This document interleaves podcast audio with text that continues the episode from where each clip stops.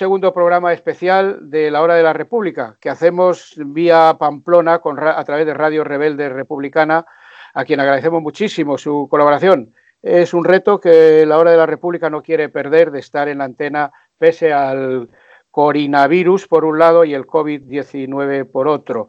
Eh, te, hoy es un programa que saludamos a Félix Arana, nuestro, el, el, jefe de la página web de, de Unidad Cívica por la República, y también queremos saludar pues, a, los, a quienes van a intervenir vía telemática. Eh, junto conmigo Ángel Pasero, que os mando un abrazo a todos y todas, va a estar está Enriqueta de la Cruz. Buenas tardes, Enriqueta.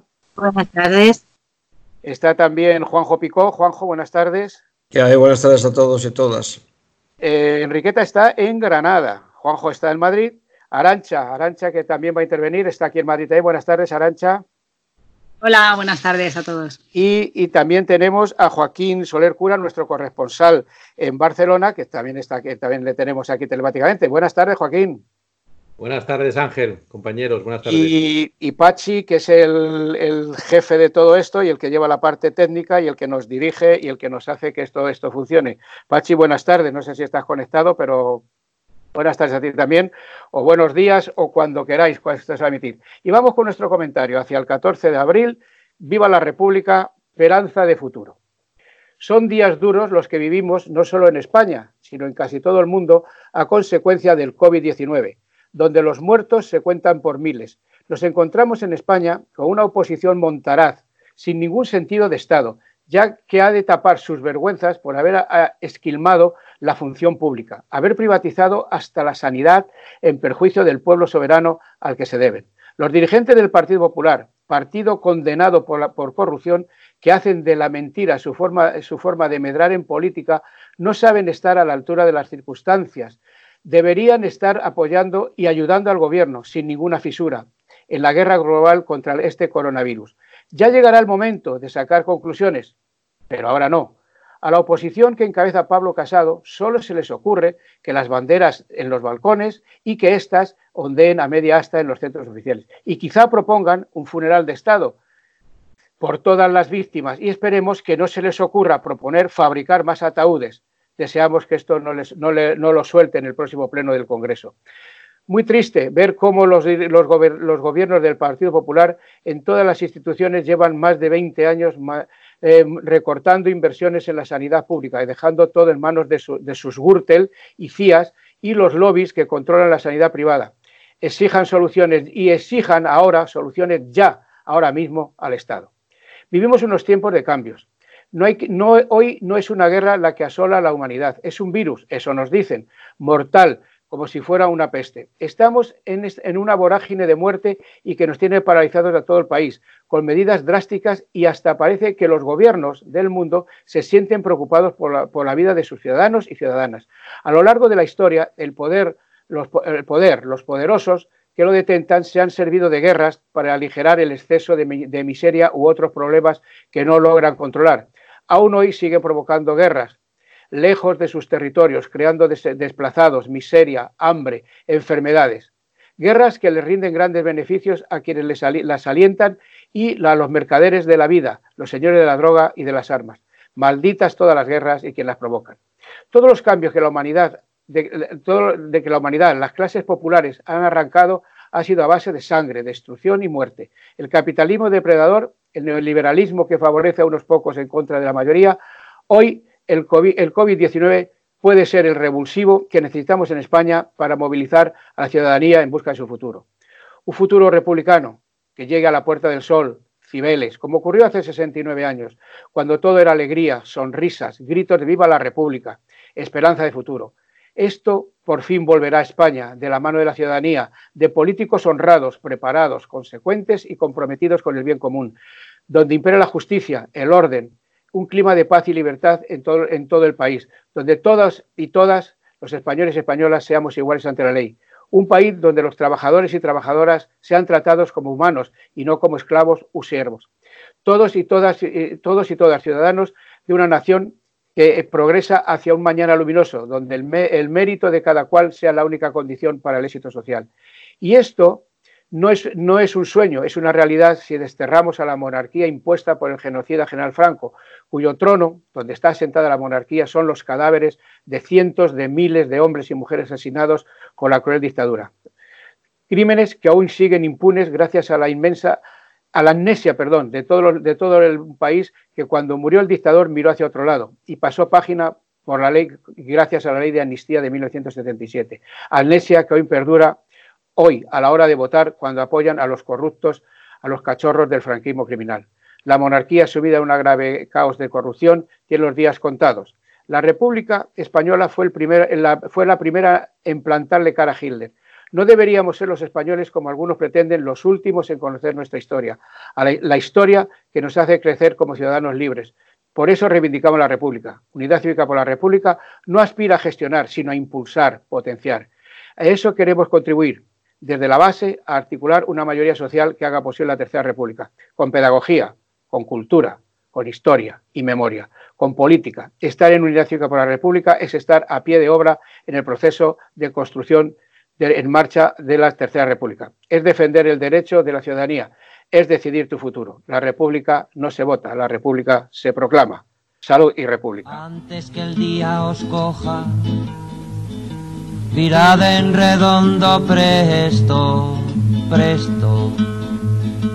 Tirad de escotas y velas, pegadle al timón un vuelco y de cara a la mañana desandad del derrotero atrás a contratiempo. Mirad que ya os lo aviso, mirad que os lo prevengo,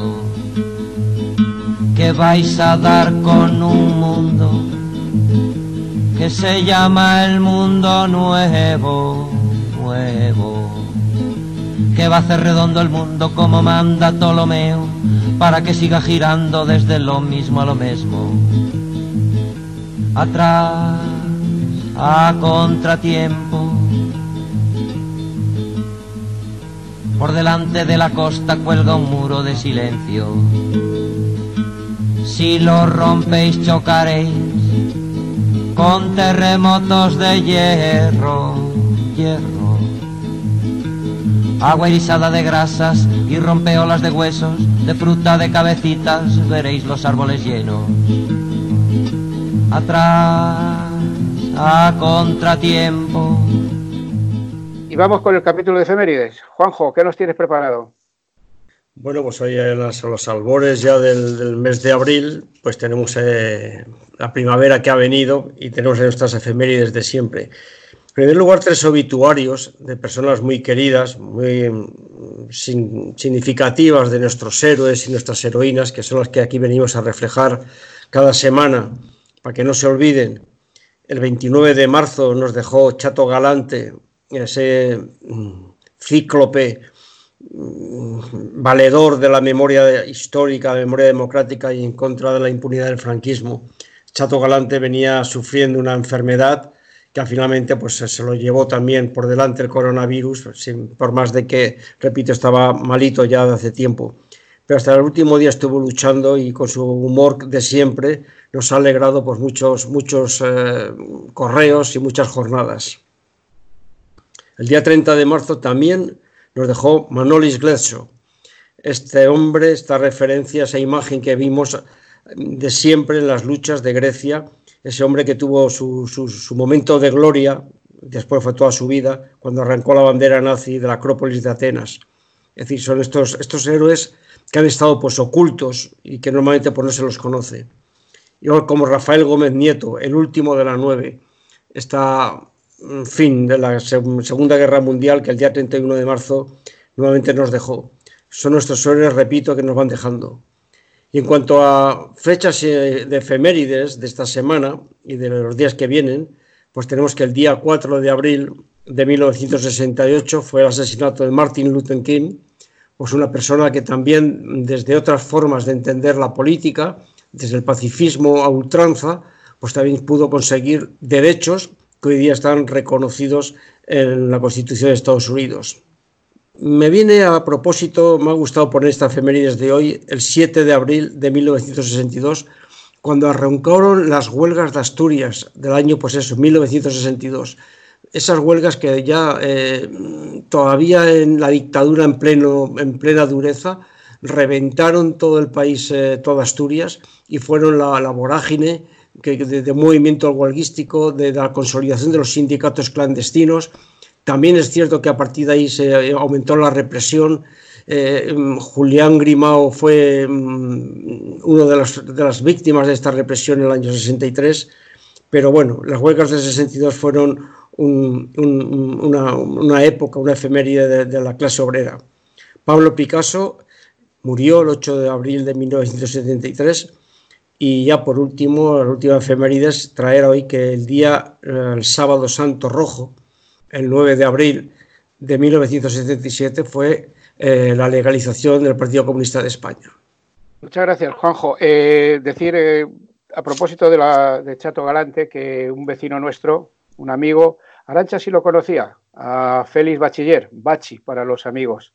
Este estaba en el expediente de, de Chato Galante, fue torturado también por el niño y el pasado mes de, octubre falleció, a los 62 años también, muy, muy joven. Bueno, pues después de esto, vamos con el análisis político que nos trae Arancha. Arancha, adelante, buenas tardes. Buenas tardes de nuevo. Ante todo, pues quiero daros las gracias a todos los que hacéis posible que este programa siga adelante en estos difíciles momentos. Eh, hoy mi comentario va dedicado especialmente a los trabajadores del sector sanitario. Todos estos días que llevamos de crisis y de confinamiento no paramos de hablar de ellos, de erigirles en héroes, de alabar su incansable trabajo, de aplaudirles cada tarde porque estos trabajadores son importantes hoy, pero también lo eran el año pasado o hace 10 años y también serán importantes mañana o el año que viene, porque trabajan en un sector básico que es el sistema público sanitario, que es uno de los pilares de esta sociedad y del sistema del bienestar. Por eso no me gusta y me da miedo el discurso del héroe, porque nos hace romantizar una situación que debemos analizar y denunciar. Nuestros héroes y heroínas llevan años alzando la voz y denunciando la privatización de la sanidad. Una marea blanca que se ha desgañitado advirtiéndonos de los recortes, de la falta de medios, de la reducción del número de camas, de personal, del alargamiento de las listas de espera. Y ahora, ante esta pandemia, esta situación extraordinaria en la que nos encontramos, muchos se sorprenden y se llevan las manos a la cabeza horrorizados ante el colapso de un sistema sanitario que lleva diezmándose años y años. Aquí en la Comunidad de Madrid, los distintos gobiernos del Partido Popular han perpetrado un verdadero expolio, destrozando la sanidad pública madrileña, destinando cada vez menos recursos a la misma y derivando a la sanidad privada, construyendo hospitales de gestión privada y convirtiendo la sanidad en un negocio con el que especular. Ahora, ante esta situación que no preveíamos, pero que era una posibilidad, la Organización Mundial de la Salud lleva tiempo avisando de que frente a las epidemias, la forma de proteger a la población es la cobertura sanitaria universal, con sistemas sanitarios fuertes. Ahora es cuando sufrimos cruelmente la herencia de estas políticas privatizadoras. Todavía estamos lejos de salir de esta crisis, pero cuando lo hagamos tendremos que plantearnos muchas cosas, entre ellas que los héroes e heroínas a los que estamos aplaudiendo tienen que estar protegidos en sus derechos y en su situación laboral por un sistema sanitario público al que se destinen los recursos como lo que son, una inversión y no un gasto para mejorar las infraestructuras, la investigación, la calidad asistencial y que así puedan desarrollar su trabajo con todas las garantías y medios necesarios. No nos olvidemos de las enseñanzas de estos días, de que la salud individual depende de la salud colectiva y de que la sanidad pública es la única que tiene como objetivo la salud, no como la sanidad privada, donde prima obtener beneficios económicos para las empresas, fondos o, inversiones, o inversores que las gestionan. Eh, termino con el grito que desde hace años han, han tratado de que escuchemos cuando nos avisaban de que se estaba desmantelando la sanidad. La sanidad no se vende, se defiende. Muchas gracias, mucho ánimo, hasta el próximo día, salud y república. Muchas gracias, Arancha. No te dejará dormir este estrépito infinito que intenta llenar los días de tinieblas y enemigos. Una estrondosa jauría se empeña en hacer callar las preguntas, los matices el murmullo de ojalás.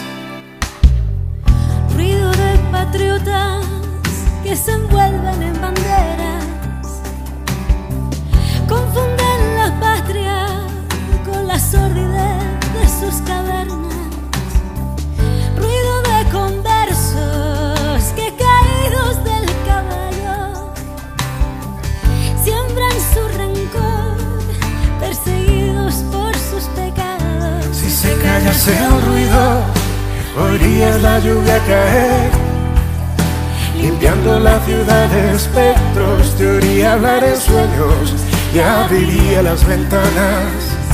Si se callase el ruido, quizá podríamos hablar y soplar sobre las heridas, quizás entenderías que nos quede la esperanza. Bien, y continuamos en la hora de la República y vamos a pasar a otro capítulo que tenemos que es eh, a la actualidad política. Pandemia y corrupción, tras este confinamiento nada será igual, todo cambiará, relaciones laborales, nueva forma de convivencia, relaciones humanas, es decir, Enriqueta, Juanjo y, y Joaquín, si te apetece también intervienen, interviene esto. Enriqueta, empiezas tú. Bueno, a ver, yo como todos, saludos a toda la gente que está padeciendo en primera, en primera línea la pandemia y a todos los sanitarios que, pese al precariado que hay también, ¿no? Eh, pese a la gente que ni siquiera tiene un techo donde vivir dignamente, jóvenes que se lo están jugando y todo, soldados entre comillas, porque a mí el lenguaje belicista no me gusta, pero que están eh, sin sus eh, principales defensas mmm, yendo a la batalla, que ya es la vergüenza de una sociedad del siglo XXI, pues quisiera remarcar mmm, cuestiones que ya habéis apuntado, ¿no? Sobre todo de cara al día después, ¿no? Eh, lo de la oposición no lo comento porque eso ya no es una oposición, eso es muy preocupante porque, porque es algo alarmante completamente que en el futuro puedan tomar las riendas de ningún tipo de gobierno. Están dando la talla de, de que son realmente una amenaza, eh, una amenaza golpista y unos eh, pues killers y defensores a ultranza de un sector muy minoritario, muy privilegiado, que además son los que eh, tienen la máxima responsabilidad de desmantelamiento de lo público y, por supuesto, de la corrupción que va, que va unida. Y la segunda reflexión importante que quiero dejar sobre la mesa es que, como estos depredadores máximos. Se lo llevan todo, también se están haciendo con eh, lo que yo no considero crítica, considero pues algo demoledor, pero eh, quiero remarcar que no pueden ser eh, que porque ellos estén actuando de una manera tan, tan negativa y tan asquerosa, pues no tiene otra palabra, no podemos olvidar que los ciudadanos tenemos también que después de la solidaridad y la unión imprescindible para salir de esta urgencia sanitaria, eh, tenemos que no olvidar nuestro pensamiento crítico en el que hay que profundizar y no olvidar que tenemos que ser también, pues desde fuera, los que tenemos que ir marcando como, como pueblo soberano que somos, que es lo que, lo que se equivocan los políticos también. O sea, que tenemos que salir reforzados y no eh, como corderos obedientes, porque también se oye por ahí, no sé, en las redes, en los mensajitos, pues mucho trompetero del sistema mm, eh, general, ¿no? Y que parece ser que, bueno, pues no se puede criticar nada y que todo está muy, muy como está y entonces, bueno, pues, pues son los aplausómetros diarios de cuestiones que también están mal hechas, ¿no?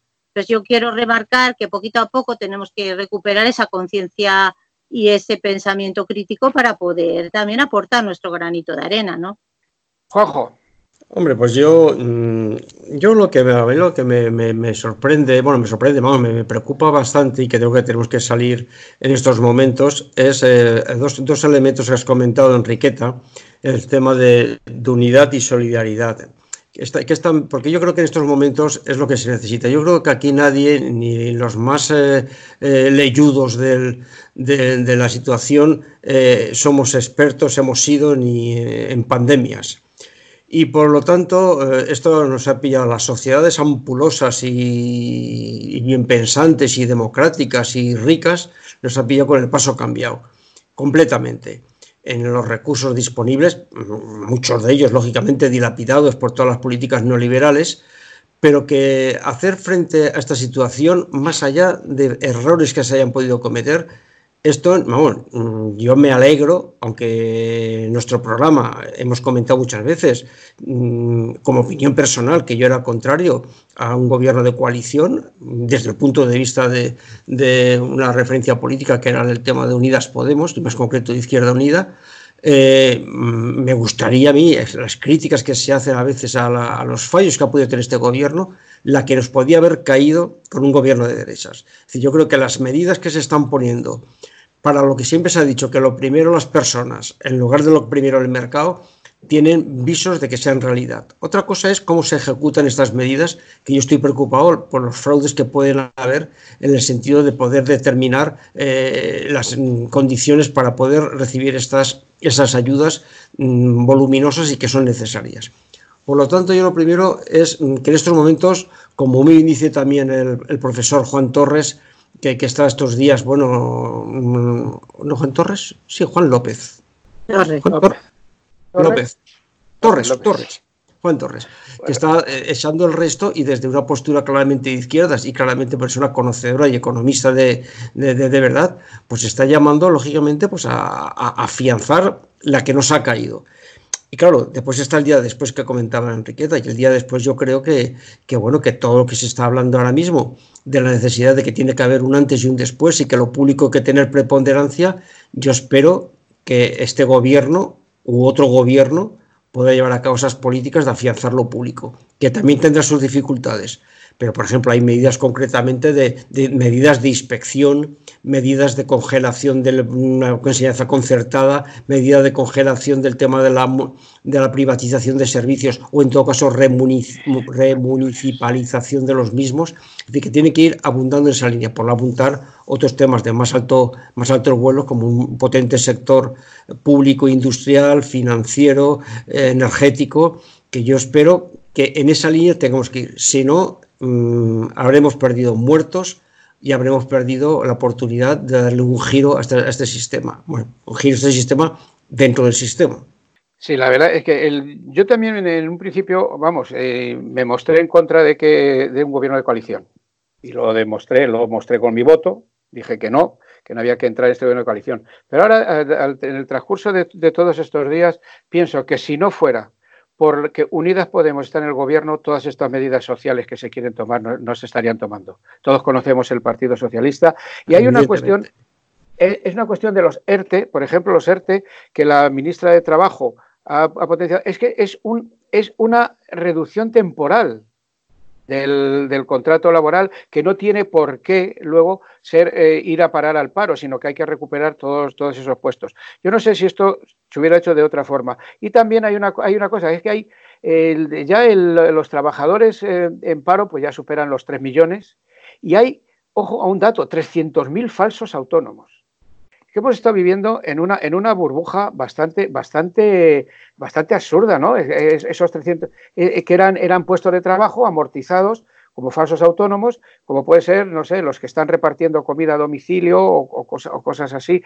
Y todo esto, el, gobierno, también pienso, lo ha dicho, lo habéis comentado, que con otro gobierno, si no fuera este, que fuera un gobierno del tripartito, desde luego esto, esto no sería, sería un caos total y absoluto porque primaría, primaría la, el, potenciar a lo, a lo privado en, en, contra de lo público. Y sí que después de que salgamos de esta, pues a ver, a ver cómo salimos y a ver cómo se potencia lo público, porque son muchos años de, quitar la función pública. Más temas, yo, creo, yo, creo, Ángel, que justo para mí ese es, el tema. El reto, el reto de la izquierda es el día después. Ahora mismo no es, no es el tema de, mm, de ahora mismo meterse estas políticas más o menos, porque es que no tenemos conocimiento para ello. El reto es el día después. Sí, de todas formas, yo quiero remarcar. Ah, perdón, sí, que tenía. Sí, no, adelante, adelante, Enriqueta.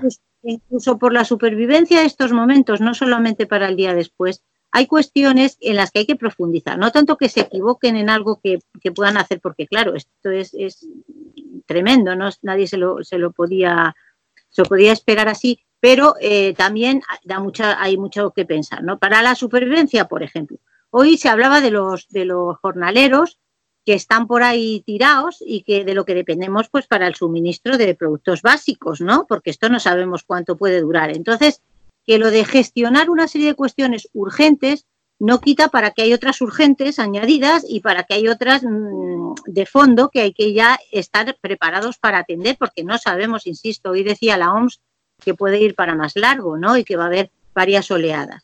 Bien, pues eso, los jornaleros, los precarios, las personas que no están contempladas en los exquisitos requisitos muy limitados, pese a que se enfade la ministra Calviño, ¿no?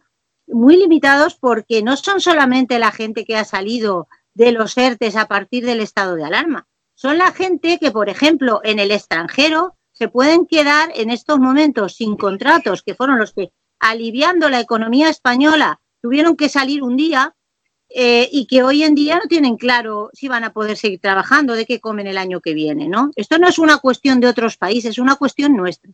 Tampoco está, está muy limitado porque hay gente que ya estaba en el paro antes, incluso desanimada, que estaba apuntada o no, pero que ahora puede tener dificultades para comer. Está limitado porque hay gente que vive en casas realquiladas, en habitaciones, que digo casas, de, infra, de inframundos, eh, que ya están vagando por las calles, que son personas que estaban trabajando aquí, que pueden ser extranjeros, que en un momento tenga que echárseles una mano, o personas españolas que en cualquier momento, ante un mosqueo de una inquilina que de una manera eh, mm, pues de miedo, de temor, o que de otra persona que ha alquilado lo que ya tiene alquilado previamente, puede dejarles en la calle con un COVID. O sea, yo pido la renta básica inmediata para toda la gente que lo necesite, casi de oficio, sin tanta apoya, con perdón, sin tanto requisitito, eh, sino unos requisitos mucho más amplios, sin miedo a la derecha, sin miedo a las amenazas, porque además el propio vicepresidente del Banco Central Europeo, Luis de Guindos, ha dicho que bueno, pues se podría valorar eh, una, unos, unos recursos de emergencia para gente que no tiene nada, o sea que hay que, que hay que ser más específicos y ampliar más, no ir pasito a pasito eh, contemplando una serie de colectivos sin contemplar todos. Por ejemplo, en el tema de las mujeres maltratadas, o sea, no me refiero ya tanto, por eso digo, a errores en la gestión de la crisis sanitaria, sino cosas que hay que atender porque ha venido la crisis y porque los gestores son los que son. Por ejemplo, en el caso de las mujeres maltratadas, si ya tienes denuncia o si ya tienes una serie de requisitos previos, pues puedes ir a un hotel determinado, pero tampoco está claro si, por ejemplo, ahora se suscita un problema inmediato porque ya la situación estaba mal o estaban en trámites de divorcio o no tenía ninguna señal de denuncia, pues ya ha habido varios casos ¿no? de, este tipo. Entonces, yo creo que hay que ser menos limitativos, cogérsela menos, perdón, con papel de fumar y ir a cosas que radicalmente son así, porque porque es que es una situación de mil muertos cada día, de gente que ha estado toda la vida pues defendiendo eh, pues su trabajo, eh, trabajando como negros, que han estado los abuelos ahí luchando y cotizando y que ahora llega y no hay respiradores ni hay mascarilla, ¿no? Que eso, por supuesto, no son efectos de la acumulación de pacientes, como dicen muy bien los del marketing, perfecto. Eh, no son efectos de la acumulación de pacientes estas cosas, son efectos de esas políticas neoliberales que han practicado gobiernos socialistas también, porque han estado gobernando 12 años. Entonces hay que ponerse muy serios, muy serios porque una cosa es la solidaridad, la unión y el no ser un capullo eh, como está siendo toda esta gentuza. Y otra cosa es que verdaderamente tenemos que poner el foco como personas de izquierdas que somos y como periodistas que somos algunos, etcétera, en lo que es lo que se necesita, incluso por supervivencia de todos, ¿no?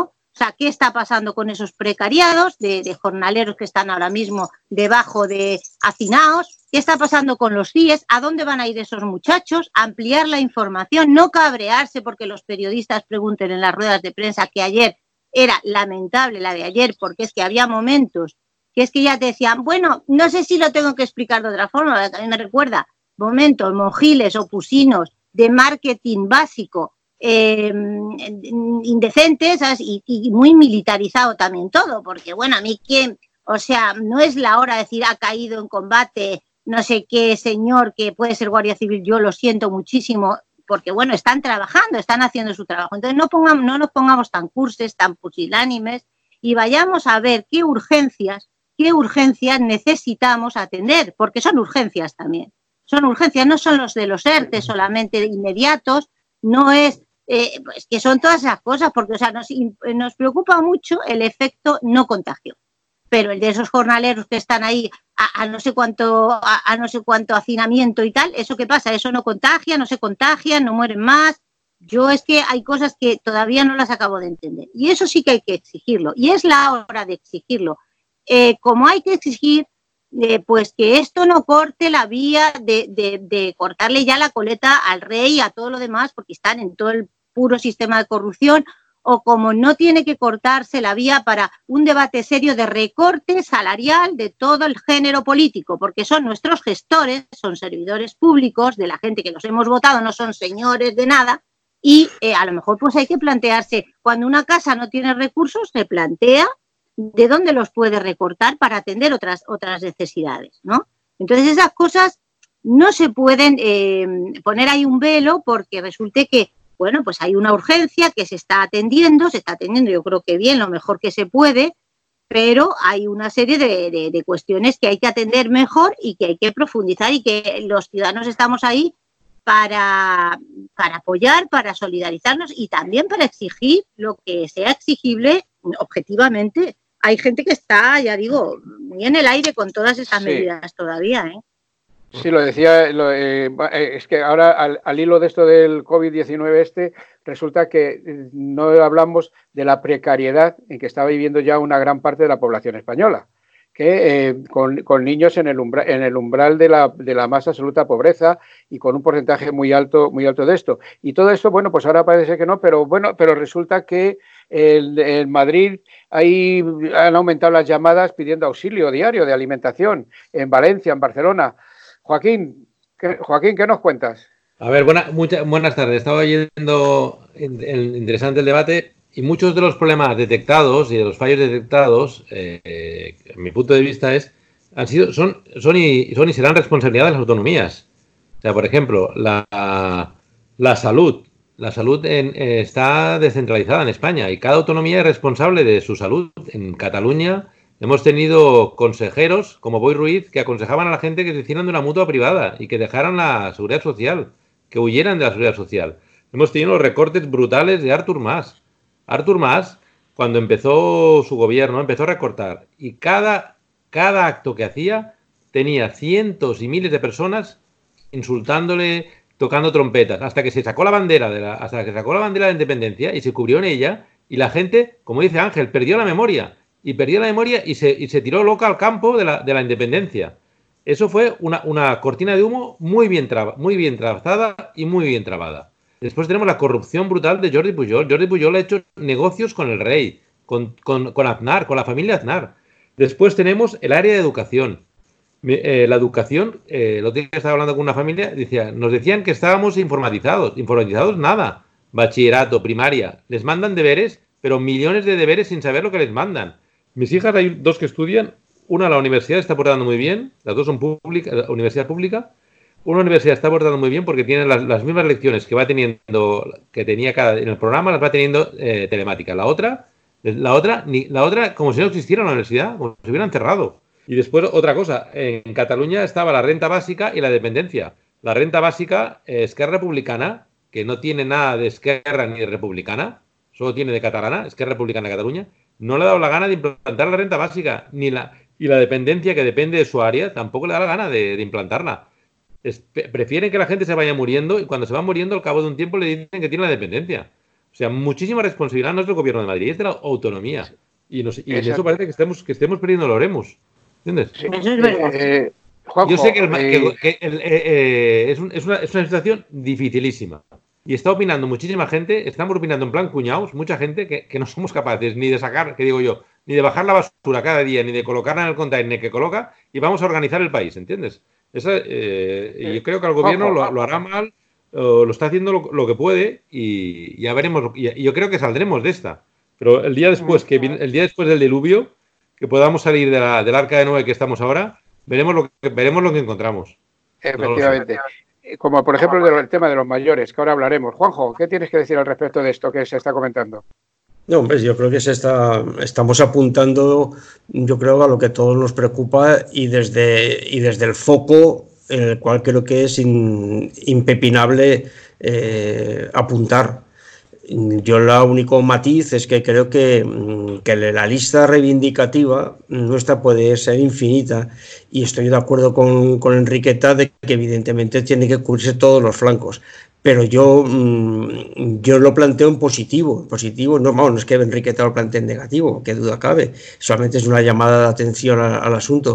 Pero mm, yo es que a mí me están preocupando todo esta, eh, un mundillo que está pasando, que todos los oráculos mm, que, que, analizan ahora desde el pasado. Y analizar desde el pasado, eso es comodísimo, eso es comodísimo, y aparte acierta siempre, ¿no? Eh, y entonces, por lo tanto, yo es que mm, tengo que lanzar una, una, lanza de apoyo necesariamente al gobierno que está viendo y a las medidas que se están tomando. Y si hay que meter más medidas para bajar más a pie de calle, todas vendrán buenas pero yo creo que hay que bastar, porque están viendo aquí oleadas desde, desde las políticas de derechas de pedir, pedir dimisión del gobierno, pedir gobiernos de concentración, pedir, vamos, eso son burradas de, vamos, vamos, eso es perder el norte. Y ahí tenemos al Vox que está completamente desnortado, el, que Pablo Casado que no lo dice porque sabe que es una burrada, pero que, pero que lo potencia, es, es decir, una política de desgaste y yo en estos momentos, mm, yo creo que desde la izquierda tenemos que apoyar aportando ideas mm, críticas, pero en positivo, porque para lo negativo lo tenemos enfrente. Y eso sí, a la salida de esta crisis, que puede ser a partir del día siguiente de que se levante la, cuestión del, estado de alarma, a ver si todas las reflexiones que se están haciendo desde la izquierda, ese sí que será ya el momento de sacar el ariete para el gobierno para hacerlas cumplir. Pero en estos momentos mm, yo me gustaría mm, saber dónde, eh, en qué orilla estamos. Y estamos en la orilla que estamos. Hay una cuestión que eh, esta mañana hemos tenido una charla muy interesante con nuestro amigo y, y, compañero Carlos Sánchez Mato, que, bueno, como sabéis, fue concejal del Ayuntamiento de Madrid y además demostró que no hay que recortar en derechos de ciudadanos, no hay que recortar la, economía, en, derecho, en la inversión en derechos ciudadanos y si se puede pagar la deuda. Y yo le preguntaba, le decía que si el gobierno tiene que demostrar que está gobernando, que somos los que mandamos. Y ahí yo creo que al gobierno le falta un poco de energía. El gobierno eh, no, no puede ser que una señora de la Comunidad de Madrid, 23 millones en unos aviones que parece ser que están llegando el, doble me dice, el, doble me dice Joaquín. Eh, 47,10. 47,10 millones. Son dos a ver, por dos, a ver cómo, cómo se come eso. Como en, eh, por ejemplo, Cataluña también, el otro, Andalucía, que ya también se está, se está contagiando de, Madrid, cómo el gobierno no, no corta todo esto. Vamos a debatir todo esto, si os parece, y también lo de los mayores, después de una pausa musical.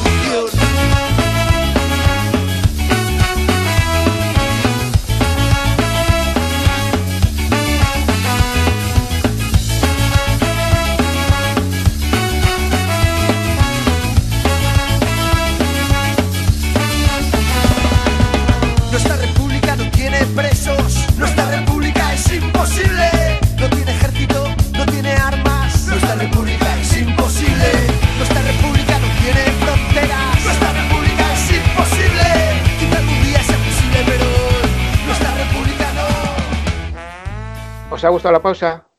Pues ha sonado bien. Venga, continuamos. A ver, el, el, el, el tema este de que eh, se aplicó el artículo 155 cuando el, en noviembre, cuando lo de la cuando ocurrió el, el referéndum aquel fallido en Cataluña. Uh -huh.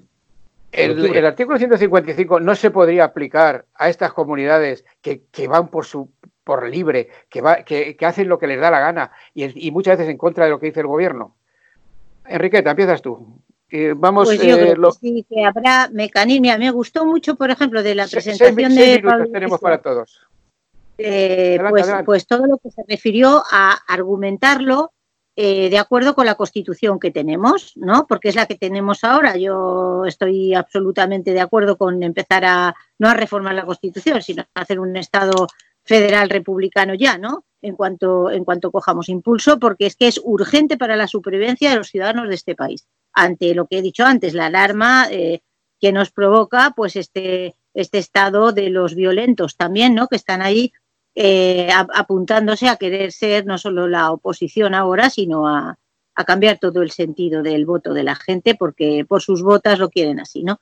Bueno, entonces eh, yo estoy, pero estoy de acuerdo en que si la Constitución la tenemos ahora, pues hay mecanismos ahí, el derecho a la vivienda, el derecho al trabajo, todo esto a lo que se refirió el propio Pablo Iglesias, apuntando que realmente si van a luchar por la renta básica, de la que yo, por otra parte, no soy partidaria más que como para un momento eh, de tránsito hacia el trabajo que, que, dignifica a la persona y hacia un trabajo eminentemente público y un modelo productivo en un país donde se ha limitado todo esto a ir hacia un, a un sector servicios, hacia unos esquemas de, económicos, pues como se está viendo, muy endebles, ¿no?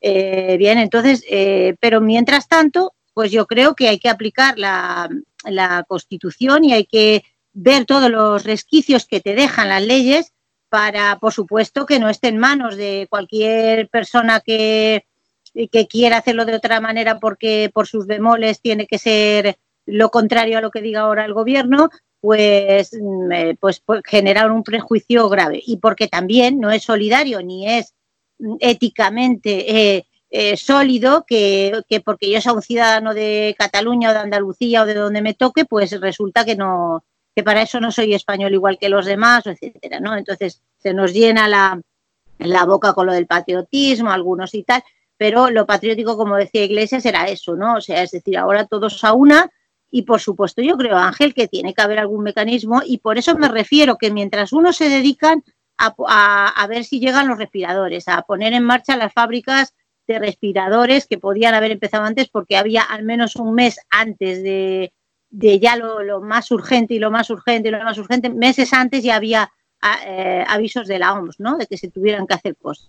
Pero bueno, mientras se está haciendo todo eso, hay muchos funcionarios y buenos funcionarios y muchos técnicos, buenísimos técnicos, gente de primer nivel, científicos, o sea que cada, que cada uno a su tarea. Es decir, uno puede estar planificando eh, el día después del estado de alarma eh, el repechito que nos van a dejar porque va a venir otra oleada, probablemente, dice la OMS eh, otro puede estar planificando dónde fallan las cosas, qué tengo que hacer, hacer una prospección, eso no es tan difícil.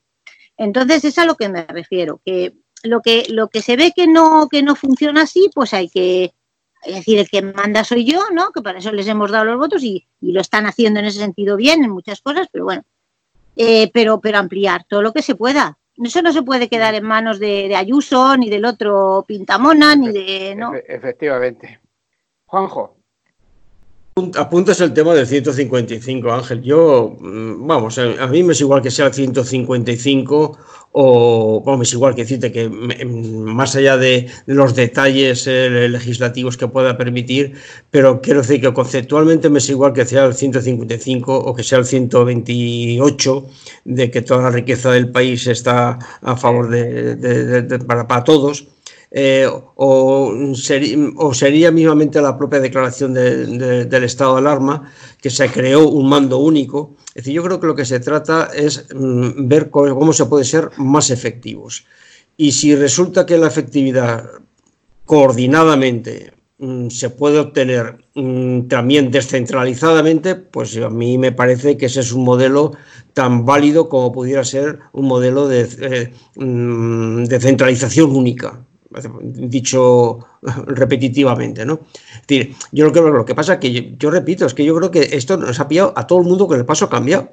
Ha pillado sí, con el, y, y, entonces mm, a, a, las autonomías las ha pillado. Antes, antes Joaquín apuntaba. Es que, claro, que este, el tema de la educación, evidentemente, claro, yo creo que es un, un, un matiz importante a la hora de, de, en fin, de analizar la situación. Pero también es cierto, también es cierto que el propio decreto de, de, del estado de alarma decía que había un mando único para el tema sanitario y por lo tanto eso hay que ejercerlo. Lo que pasa es que yo claro. creo que a la hora de ejercerlo, pues posiblemente se han dado cuenta de que no es posible coger este toro con un mando único. Entonces a mí me es igual que sea el 155 que el 128. Yo lo que quiero es efectividad. Y desde luego no pensar que cuando se, se quiere unas críticas al gobierno, se piensa que es que mmm, son porque se hacen políticas contrarias a eso. Es que yo repito, que es que yo creo que es que esto es novedoso para cualquiera de los países que está cayendo.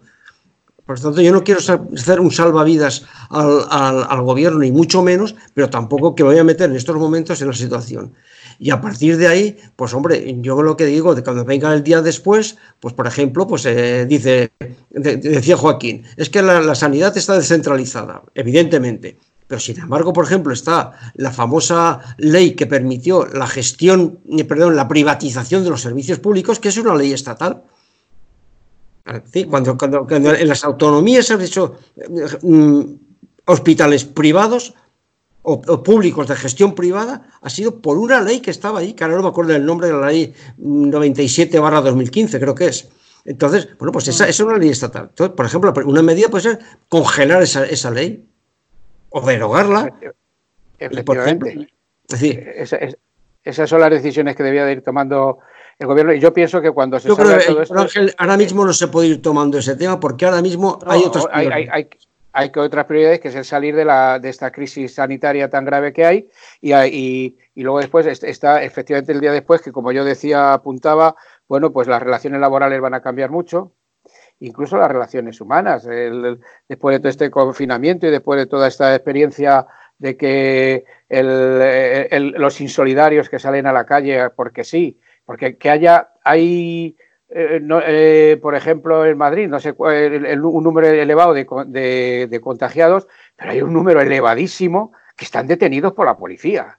O sea, que, que, que es, muy es, muy fuerte esto. Vamos con una pausa musical y si os parece, luego después hablamos de cómo eh, el antídoto de, de, de, todo esto, si es, si es, la República y sus valores. Y después de esto, Joaquín nos va a dar la crónica desde la tercera capital de la Segunda República, que es Barcelona, con el antídoto contra todo esto?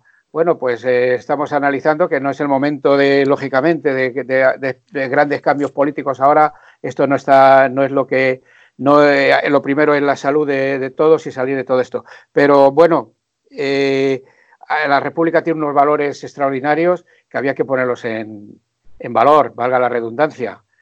Empiezas tú, Enriqueta. Tenemos, eh, vamos a dedicarlo a esto con ocho minutos. Ocho minutos entre que todos. Sí, que no, evidentemente tiene, tiene, tiene que hacernos reflexionar sobre la importancia de lo común, de la solidaridad, el reparto, el reparto y, eh, y lo que es también eh, la cultura y el conocimiento, ¿no? El no tener ya, eh, seguir con este esquema de, de, mozos y mozas obedientes y de personas que, que bueno, pues, pues más atontolinadas, pues, pues son más manejables, ¿no? Yo creo que todo eso se está poniendo en valor estos días, eh, tanto en la eficacia que tienen en los sistemas que, que, son como los de China, ¿no? Bueno, pues directamente eh, gestión de, de grupos eh, organizados por barrios que han tenido que han tenido que tomar las riendas del asunto en muchas ocasiones, ¿no? Eh, yo creo que sí, que hoy se demuestra más que nunca que tenemos que desprendernos de esquemas medievales, como puede hacer la monarquía, que es costosísima en, en todos los sentidos, materialmente hablando y de, desde otros puntos de vista.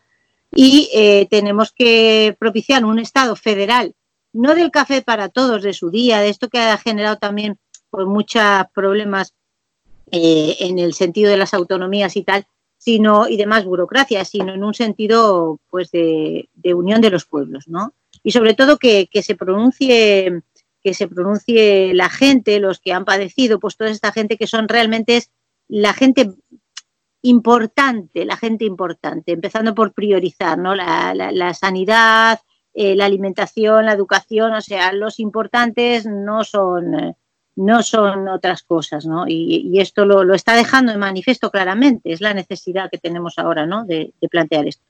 Eh, Juanjo. Bueno, pues yo creo que eh, evidentemente los valores republicanos creo que los tenemos ahí permanentemente eh, y aparte de los valores, digamos, los, los grandes mmm, definiciones de lo que sería un republicanismo bien entendido de la, el federalismo, la laicidad, el bien común, los derechos humanos, eh, etcétera, etcétera, la planificación democrática, el valor de la ciudadanía, la participación, etcétera. Yo creo que la, la salida más inmediata tiene que cumplir, pues esto, lo, el, elevar el rango de lo común a, a, que sea algo más que una reivindicación, sino que sea una, una política que, que sea el norte que tenga que dirigir, incluso dentro de una economía capitalista. E incluso porque, desde luego, el, vamos a seguir dentro del sistema capitalista, eso es inequívoco. Pero creo que el valor de lo común tiene que ser el norte. El valor del, del, trabajo tiene que ser el segundo norte, es decir, no puede haber estos mm, mm, ejércitos de precariedad que en estos momentos de crisis se vienen abajo tiene que haber también un elemento de cambio necesariamente de potenciar la política de cuidados. Es cuando yo creo que esta situación de crisis ha destapado, no solamente por el tema de las residencias de ancianos, sino por la gente cuando puede, tiene que estar con, con, confinada en sus lugares. Las mujeres que tienen que estar al tanto, como siempre normalmente en general, al tanto de los hijos, al tanto de las casas, esto tiene que haber una política de cuidados que potencie el valor del cuidado, que no solamente se, se dé por añadidura. Y por supuesto, lo que apuntaba Enriqueta, decir, una política mmm, que tiene que más necesariamente a cambiar los comportamientos sociales, los comportamientos personales, el, el teletrabajo, la compra a distancia, el tema del, ocio, el tema del consumo. Yo creo que de verdad que yo hay un reto para la izquierda y yo me alegro que en este gobierno exista al menos ese aroma de que poder permitir después de esto, aunque lógicamente las soluciones tienen que ser a nivel planetario, mm, pero yo creo que hay, hay posibilidad de arrancar al sistema elementos que favorezcan a las personas. Y ese es el verdadero reto el, listado, desde luego, eh, es enorme lo que podemos añadir. Yo solamente he apuntado, pues eso, lo común, la precariedad laboral, el tema de los cuidados, el tema de la cultura y los comportamientos y la solidaridad. Sí, estamos un reto importante para la izquierda. La izquierda está en, el, gobierno y es un reto que tenemos tan importante como para que dentro de cuatro años o tres años o cuando corresponda no sea el trifachito el que mande la derecha, la, la, izquierda tenemos que estar en la lucha, tenemos que hacer pedagogía republicana, tenemos que hacer entender a la ciudadanía por dónde queremos ir, por dónde queremos ir y dónde está la justicia y la verdadera democracia, porque nos apuntaba desde, desde un principio cuando lo decíamos, eh, eh, hay, que, hay, que, hay que reforzar el hay que, hay que reforzar la democracia de, de este país. Eh, Joaquín, eh, ¿quieres añadir, añadir, algo o sí, pasamos mira, una, a tu crónica? Una cosa importante. Yo creo que cuando salgamos de esta, eh, habíamos, habremos de ir a la soberanía, a la soberanía nuestra, o sea, la soberanía productiva de, de, de poder ser capaces de fabricar productos como mascarillas, eh, detectores de test, que no dependamos de nadie más. O sea, no puede ser que España sea el país de la que dependa solo del turismo, del sol, la playa y los toros. Hemos de ser capaces de tener nuestros propios, o sea, igual que la soberanía alimentaria, que, la, que tiene que ser de proximidad, pues también tiene que ser, tenemos que tener productos básicos de proximidad. Se ve que en España solo hay una fábrica, una fábrica que fabrica respiradores, respiradores de, de, de UCIs. Se ve que fabrican 100 eh, respiradores al año. Eh, lo estuve el otro día leyendo. Y el consumo en España de respiradores son unos 300 o 400 al año. Y los, eh, el mercado español les compra, eh, fabrican 100 porque no, no venden más de 100. El resto de los productos los compran al extranjero. No sé si porque son más baratos o porque les da la gana habría que priorizar, el gobierno tiene que priorizar la producción y la industrialización de estos productos básicos, que, que, la sanidad se tiene que nutrir de nuestra industria. para no depender de nadie más. Eh, Es que claro, es se que, ve que es un, es un España- mercado persa el, tema la sanitario. industria, la industria número uno es el turismo. Y Sí, ahora la, sí. la de, la debacle viene ahora y la, eh, la, la- la tierra de María Santísima, eh, las procesiones, etcétera, etcétera. Estamos en la recta final de la hora de la República. Eh, vamos con una pausa musical y, conti- y continuamos. Pues, Joaquín, ¿tu crónica está recogida ya o, o- o va aparte? Va aparte la crónica, la llevo aparte, la llevo escrita. Bueno, bueno, pues después de esta pausa musical entras con tus cinco minutos de gloria y continuamos nosotros.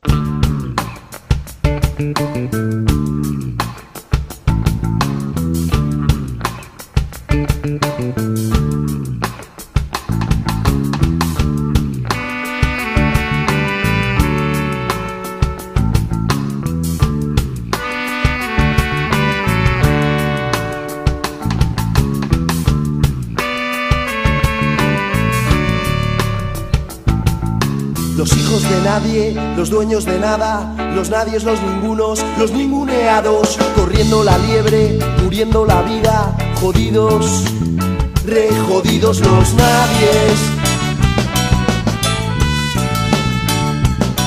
Los nadies. Son aunque sean, que no hablan idiomas, sino dialectos, que no profesan religiones, sino supersticiones y que no hacen arte, sino artesanía los nadies. Los nadies. Que cuestan menos que la bala que los mata.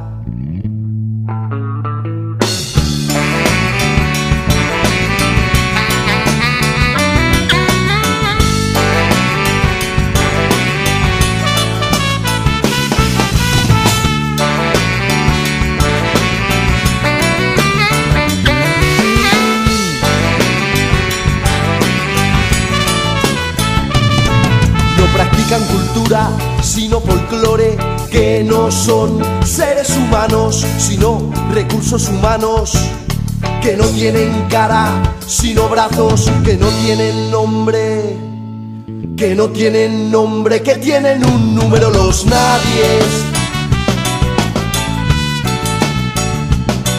Los nadies. Los nadies.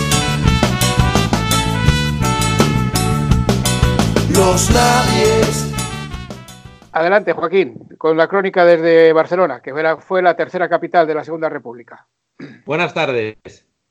Soy una abierta ventana que escucha por dónde va tenebrosa la vida, pero hay un rayo de sol en la lucha que siempre deja la sombra vencida. Miguel Hernández, del poema Eterna Sombra, del libro Últimos Poemas, 1938-1941. Miguel murió solo el 28 de marzo de 1942 en la prisión de Alicante. En otro de sus versos dice, hay hombres que contienen almas sin fronteras. Es un homenaje a las brigadas internacionales de la guerra civil.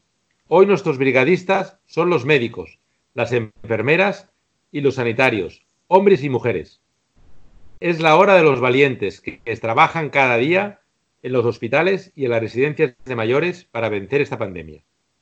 Cada noche a las 8 salgo al balcón para aplaudir a la salud pública. Con esto rompo mi soledad. Veo a los vecinos en sus ventanas y balcones. A muchos no los había visto nunca. A otros los veré mañana pasear por las calles y las plazas. Es la única esperanza que nos queda, seguir aplaudiendo por ellos, recordar que estamos vivos y que la vida sigue. Decían, tenemos la mejor sanidad del mundo. Pues no es verdad, la han desmantelado. Sí, tenemos unos magníficos profesionales entregados, responsables y que cumplen con su deber. Ahora dicen, esto es una guerra. Pues no es verdad. El que enferma no es un enemigo invisible, es un paciente que hay que tratar y curar. No me gustan las ruedas de prensa que empiezan sin novedad en el frente. Pues sí hay novedad. Tenemos más de 10.000 muertos. Otros dicen, todos los políticos son iguales. Pues no es verdad. Hay los que defienden a los ciudadanos y hay los lacayos que trabajan para sus patronos. Yo no sé muchas cosas, es verdad. Digo tan solo lo que he visto. León Felipe, del poema Sé todos los cuentos, del libro Parábola y Poesía, 1944. Cada decisión, cada decreto, cada resolución es acertado o equivocada, pero propone una solución a los problemas de las empresas, comercios y familias que están con tremenda angustia. Mañana tomaremos nuevas decisiones. La crítica es siempre necesaria en democracia. La oposición denuncia una decisión y critica la contraria. No admiten que el gobierno esté trabajando para hacer frente a la pandemia. Su única meta es derribar al gobierno ilegítimo de Sánchez. Imaginar esta crisis en manos de un gobierno formado por Acebe, Aznar, Fernández, Matas, Mato, Rato, Trillo y Zaplana, por mencionar algún exministro. La responsabilidad y la, y la, lealtad a la oposición se le suponía, pero no. Ni los nacionalistas periféricos, ni la derecha, ni la extrema derecha la tienen. No están a la altura del momento que estamos viviendo. Esta crisis es global y nos está, está afectando a todos. No distingue de fronteras, de banderas ni de ideologías. Estamos ante un grave problema sanitario hoy, económico y social mañana. Pero vamos a salir de esta crisis, juntos y no podemos dejar a nadie en el camino. Necesitamos unidad para centrarnos en buscar soluciones, con una sanidad pública imprescindible, está en precario por los que tanto critican al gobierno. Y para acabar, el recuerdo a unos versos hechos canción por el cantautor Silvio Rodríguez.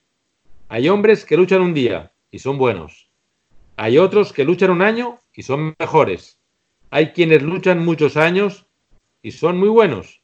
Pero los hay que luchan toda la vida. Esos son los imprescindibles. Bertolt Brecht del poema Los que luchan, 1933. Salud y República a todos y a todas. Y un abrazo. Muchas gracias. Muchas, qué bueno, gracias, Joaquín. Joaquín. Qué bueno eres, Joaquín. Está genial. Eh, bien, pues vamos a hacer una pausa musical y, y, vamos a entrar con unos temas que nos quedan, que es el, vamos a hablar del laicismo, el laicismo, perdón, del IRPF, eh, la, pon la crucecita o no ponga la crucecita.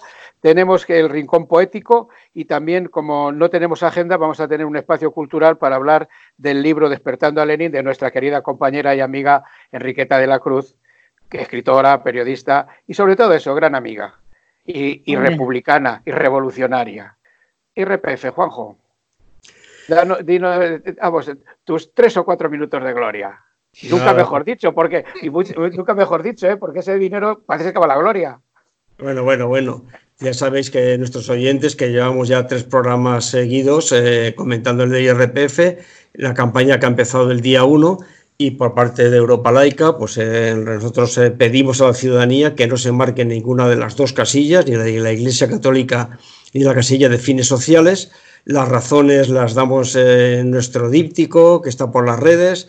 Eh, ayer concretamente pues escribí un artículo pues bastante largo que se ha publicado en, el diario público en el cual pues eh, de una forma creo yo que bastante pedagógica pues intento explicar las razones que en las cuales los animan para esta petición pero el que quiera puede dirigirse ahí, pero básicamente lo fundamental es que nosotros creemos desde Europa Laica que todos los impuestos deben ir para lo común, y por lo tanto no debe ir para organizaciones particulares que no tengan un, interés general. Entonces la Iglesia Católica no es de interés general, es una confesión y una ideología eh, respetable o no, pero en todo caso particular, y por lo tanto la casilla mm, de la Iglesia Católica es que no tiene razón de ser y que son ni más ni menos 285 millones de euros que se ha llevado este año pasado. Y en cuanto al tema de la casilla de fines sociales, pues claro, eh, nos encontramos con ese sentimiento solidario que tienen todas las personas y dice, hombre, ¿cómo no se va a marcar esta casilla de fines de solidaridad? Y nosotros volvemos a decir lo mismo, es decir, nosotros lo creemos que los fines sociales deben ser eh, partidas mm, presupuestarias que cada gobierno de turno a nivel central, autonómico o local debe asignar y que por lo tanto no puede depender de que se marquen más o menos casillas ni tampoco de la capacidad económica, es decir, del nivel de renta de quienes la marquen. Por lo tanto, esto, nosotros estamos a favor de la solidaridad, pero de una solidaridad organizada. Y a este respecto, pues quiero salir al paso de dos campañas que están circulando, creo yo que bien intencionadamente, creo yo pensar así, por las redes, pero que hay que combatir porque creo que son perniciosas para lo que es lo público hay una campaña que dice, no, no, campaña concretamente a través de la plataforma Change.org, que dice, no, no, no, lo que hay que hacer es eh, no marcar a la Iglesia Católica o a la de fines sociales y marcar, eh, poner ahí, borrarlo y poner que esto es para sanidad. Y bueno, y eso pues yo digo, puede estar bien intencionada, pero esto es, vamos, esto es un error. Es decir, eso es legalmente imposible legalmente imposible que porque pongas un tachón en la creación de la renta o porque pongas una nueva casilla, esto vaya a sanidad. Lo que tú marques a la Iglesia Católica, por ley y por los acuerdos de la Santa Sede, irá a la Iglesia Católica. Y si tú quieres dar a sanidad, tú paga tus impuestos y después de tu bolsillo, como una cantidad extra, das la donación que tú quieras hacerlo. Que para eso el gobierno, en uno de los decretos leyes, en el 11 barra 2020, ha sacado una cuenta, una cuenta bancaria para hacer donaciones las que quieran hacerle. Y lo mismo ocurre con otra campaña que hay ahí. Dice, no, no, que la gente cuando, por ejemplo, haga la, la declaración de la Hacienda, que coja y, que no se deduzca a cosas que tienes derecho y después eso que lo ingrese a la, a la Hacienda pública. Otra, otra cuestión que estamos en contra completamente, entre otras cosas porque Hacienda, si tú no te deduces lo que te corresponde, te va a llamar para hacer una complementaria, aunque sea a tu favor. Nosotros lo que decimos es, los impuestos, todo el mundo tiene que pagar lo que le corresponda pagar y el que quiera hacer donaciones a quien quiera hacer, un adicional extra de su propio bolsillo, como hacemos todos los que tenemos que pagar una cuota a una asociación. Defensa de lo público y por lo tanto mm, esto es una medida más precisamente a lo común, no solamente a colaciones particulares, que muchas de ellas, por supuesto que no son de interés general en absoluto. Sí, eh, de las ONGs tenemos que hablar. Tenemos pendiente en la hora de la República hablar del tema no solo de las ONGs, sino del negocio de las ONGs y el negocio de la caridad que eso lo vamos a abordar. Contamos contigo, Enriqueta, también para, este, para este tema, que vamos a esperar ya que, porque ahora tenemos la próxima semana que es, no la vamos a tomar de, vacaciones. No sé, Pachi, cómo andará allí en Pamplona, pero sí que podemos volver para el día 14, que es, que es martes, ya lo, ya lo vemos.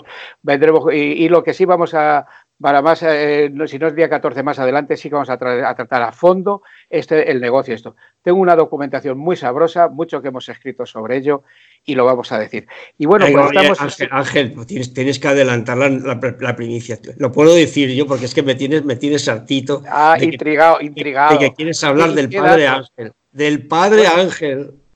Del negocio de la calidad del Padre Ángel. Exactamente, exactamente. Y, nunca mejor dicho, nuestro director tiene verdadera documentación eh, de esta de bomba al respecto y hablaremos en un programa. Además, eh, además alguna se publicó en revistas de mucho, de mucha, de mucha injundia, que ya no están. Eh, Juanjo, pues te toca a ti llevar a cabo el, rincón poético de la, del poema de la poesía que ha escrito nuestro compañero Daniel Fernández Abella. Albella. Bueno, pues ya sabéis, que Daniel, pues todos los programas nos manda una poesía y tenemos mucho gusto en yo poner la voz a lo que él escribe. Y escribe en este caso a cuenta del 1 de abril, el fin de la guerra civil española, la continuación o inicio de la dictadura. 1 de abril, año de la derrota. Nos detuvieron y nos torturaron y nuestras voces silenciaron bajo la fascista bota. Cuarenta años de dictadura, de dolor, persecuciones y torturas, de muertes, represiones y cunetas, del aguilucho que sustituyó al violeta. Este país con un ejército rojo, cautivo y desarmado, bajo el imperio de la cruz y la espada que dejó una España mutilada de heridas que aún no han cicatrizado no olvidamos a todos aquellos que dieron su vida por defender la democracia y la libertad, ambas mutiladas y vendidas en el mercado de la ignorancia y la necedad. Abuelos, no olvidamos ni perdonamos. seguiremos combatiendo al igual que antaño, en el frente y en las barricadas, porque aquí seguimos y aquí estamos, recordándoos cada año y en cada batalla librada. Este es el poema de Daniel. De, Daniel Fernández Abella, que como escribió Fernando Fernán Gómez en las bicicletas no son para el, son para el verano, el día 1 de abril no llegó la paz, llegó la victoria. Vamos a, bueno, pues estamos ya, sí que sí estamos en la recta final, pero no queremos dejar de lado el magnífico libro que, eh, que nos ofrece, que nos, da, que nos ha traído eh, eh, Enriqueta de la Cruz, Despertando a Lenin. Curiosamente, Enriqueta, el día 1 pasado teníamos que haber estado en la librería Harcha presentando este libro. Y por el coronavirus pues mira, pues no lo podemos hacer, pero está pendiente el, hacerlo. Lo mismo que esperemos llegar al del Ateneo, a la presentación del Ateneo en junio. A ver si hay. Bueno, pues Despertando a Lenin es una periodista, se llama Tessa, es la que lleva toda la, toda el trama, todo eso es un, es un, es un interesante, interesante libro de, de investigación, eh, de, ver cómo es la sociedad que tenemos y cómo ha sido la transición. Y Tessa, curiosamente, es una periodista muy valiosa, pero que está trabajando de taxista. Esto es una, esto es una constante, bueno, en el periodismo y en otras profesiones. Enriqueta. Es la precariedad que yo, la que yo aprendí tanto, eh, todo lo que había que mejorar cuando yo hacía información laboral y se pusieron en marcha, por cierto, los primeros eh, planes de empleo juvenil, llamados así, que eran los primeros planes de precarización, ¿no? Bueno, em, efectivamente, en el periodismo hay una precariedad tremenda. Estos días estamos viendo cómo bajan las noticias de los medios online, por ejemplo, ¿no? Y de los otros, pues ya ni te cuento cómo están, ¿no?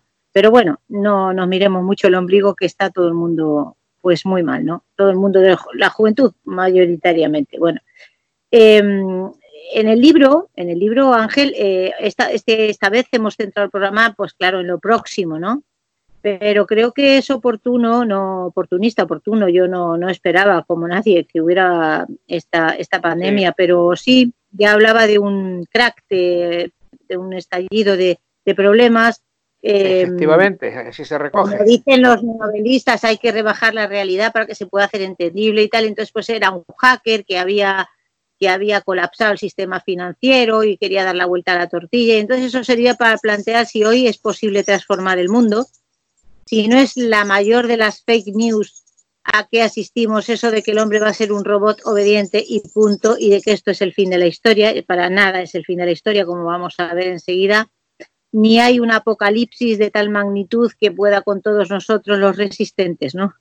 Eh, la periodista se plantea, le quieren hacer el lío de si todo está controlado, si el sistema lo puede todo, si todo es una es, es, en, balde la lucha, ¿no? Y ella va a demostrar que no es así, que no es así, que la lucha siempre merece la pena y que además está en cierne, ya se decía en la, en la novela, está en ciernes una verdadera revolución social, política, cultural y de todo tipo, como estamos viendo estos días. Está apuntándose ya esto, ¿no? Para entender, eh, insisto, claro, es lógico, por la pasión que le tenemos que poner y por, lo afectados que estamos, lo más próximo, pero también la humanidad entera.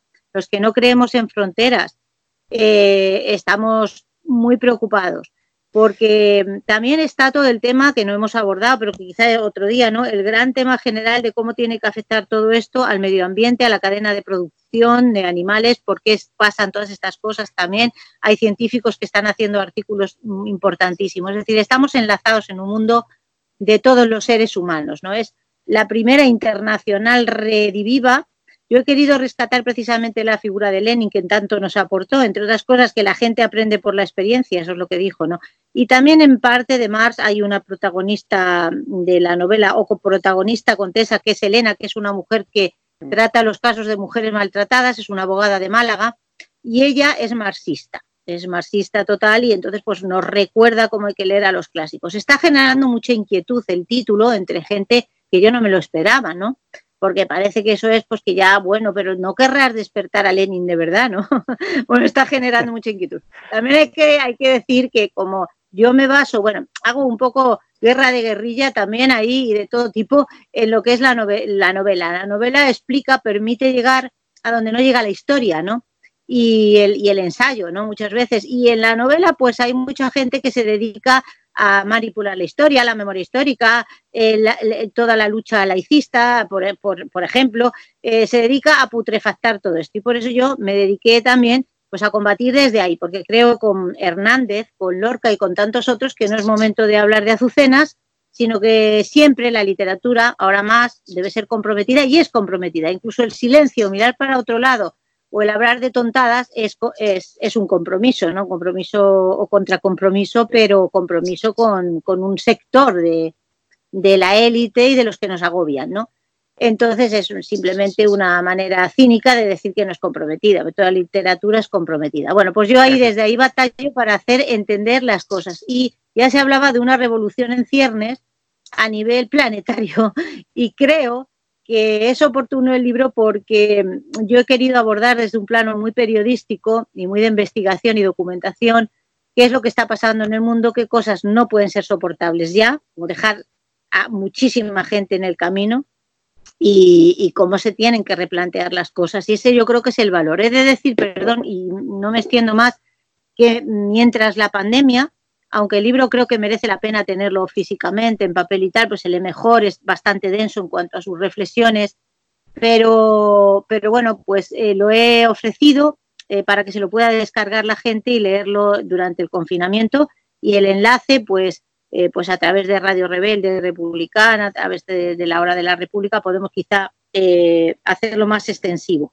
Y lo último, que estaba, me, he cortado, que Lenin también en la novela es un señor, que es un espía, que está en lo más alto del contubernio mundial de los que quieren controlarnos y al que su mamá le puso así en sus años mozos de la transición cuando era comunista, pero que luego por la chica se acomodó en su seno familiar más bien conservador y el chaval ni siquiera, ni siquiera siguió los pasos de la mamá, porque luego se hizo una especie de libertario raro, ¿no? que no libertario honesto, y al final pues es un tío muy sospechoso del que está enamorado esta tal Elena, así que hace un poco alusión a, a este hombre que le despierto como a Paesa, a lo mejor un día le despiertan, pero, pero sobre todo si son los referentes culturales de los que hicieron revoluciones muy importantes. Pero, eh, muchas gracias. Juanjo, querías oye, el enlace nos has dejado a mitad, que no nos has dicho cuál es el enlace del libro. Bueno, mira, es que el enlace tiene unos signos muy raros. Mira, cómo, es, el libro. Entras ahí, entras ahí, yo te lo paso y lo, y lo vais, y lo vais eh, si hacéis el favor, pues si os parece bien, pues ayudando a que se difunda y a que llegue más gente, ¿no? Enseguida lo paso y se puede, se puede deletrear por ahí por la radio, eh, porque es que tiene unos símbolos un poco raros pues pinchando ahí, ¿no? Pasa, etiqueta, pásaselo a Ángel y Ángel ya distribuye. Bueno, pues eh, eh, tenemos que hablar más de, este libro, porque además, como lo vamos a presentar en varios sitios, decir que este es el quinto, el, este es el quinto libro de, una, de un serial que, que empezó Enriqueta con cuatro títulos anteriores, que también en forma de thriller, que son el, Testamento de la, Sábana, de la Liga Santa, que se editó en 2006. Es un libro que merece la pena, que hay que leerse. Eh, luego le siguió Nada es, nada es lo que parece. Esto también, eh, el primero se editó en tesis editorial, este segundo tiempo en Tiempo de Cerezas en 2007. Eh, la memoria vigilada, de Editorial Silente en 2009, y El amor es de izquierdas, que se editó eh, también en Editorial Silente en 2011. Enriqueta, desde 2011 a 2019 has tardado en escribir el quinto, ¿eh? ¿Te lo has pensado? en, medio hay una biografía. en medio hay otro libro. De la Ateneo, que es César Navarro, y sobre todo hay mucha investigación eh, para este último, porque es el que cierra el ciclo de, digamos, en, cuasi ensayo periodístico eh, novela no histórica, pero bueno, con tintes así modernos, espero, ¿no? Y luego, pues que tiene mucho de memoria histórica, exilio, lo que nos ha pasado es comprender nuestra historia pasada, el presente y cómo construimos el futuro. Entonces, este último, pues como es el que cierra todo, pues me ha costado su tiempo, sí. Pues muchas gracias a todos, Joaquín, eh, eh, eh, Juanjo, Enriqueta, Arancha, y vamos con el epílogo. Esperemos que este trabajo, este, este programa que te ofrecemos en forma de radio, hecho a distancia, hoy entre Madrid, Granada, Barcelona y Pamplona, te sirva para reflexionar y actuar como mejor consideres ante la situación de crisis pandémica y política que vivimos. Es hora de luchar, de salir de este marasmo en que estamos metidos. Los partidos de izquierda y sindicatos del sistema agonizan en su pasado reciente. Deben recuperar el presente. Algún papel debe representar en estos momentos. Son movilizadores de primera. Deben reaccionar ante tanto dolor social, ser la vanguardia de lucha por el bien de la clase trabajadora y denunciar a estos políticos que cobran dietas de manutención cuando están confinados en sus casas. ¿Qué cara tienen? En fin, te lo hemos dicho muchas veces, si no sabes cómo sacar un tornillo, piensa que la derecha oprime y la izquierda libera. Hasta un próximo programa, si el padre, Lenin quiere. Ángel Pasero, un abrazo para todos y todas. Cuando estamos editando este programa extraordinario de la Hora de la República, nos llega la triste noticia del fallecimiento del cantautor, músico, escritor, poeta, escultor, dibujante, Luis Eduardo Aute nacido en Manila, Filipinas, en 1943 y fallecido hoy en Madrid. Nos deja una de las voces más comprometidas con la libertad, la democracia y los derechos humanos. Sirva este pequeño homenaje desde la hora de la República y Radio Rebelde Republicana a Luis Eduardo Aute, que hacemos extensivo a todos y todas los fallecidos por el COVID-19 y sus familias. Eterna paz para ellos. Si te dijera, que temo a la madrugada. No sé qué estrellas son estas que hieren como amenazas, ni sé que sangra la luna al filo de su guadaña. Presiento que tras la noche vendrá la noche más larga.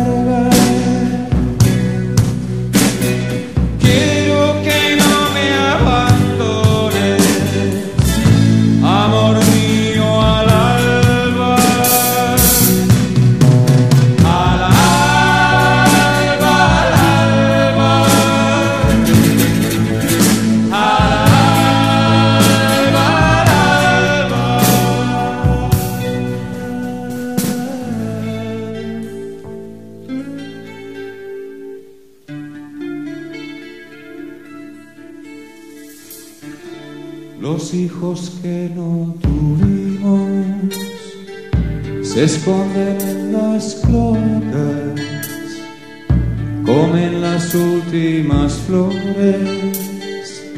Parece que adivinara que el día que se avecina viene con hambre atrasada. Que tras la noche vendrá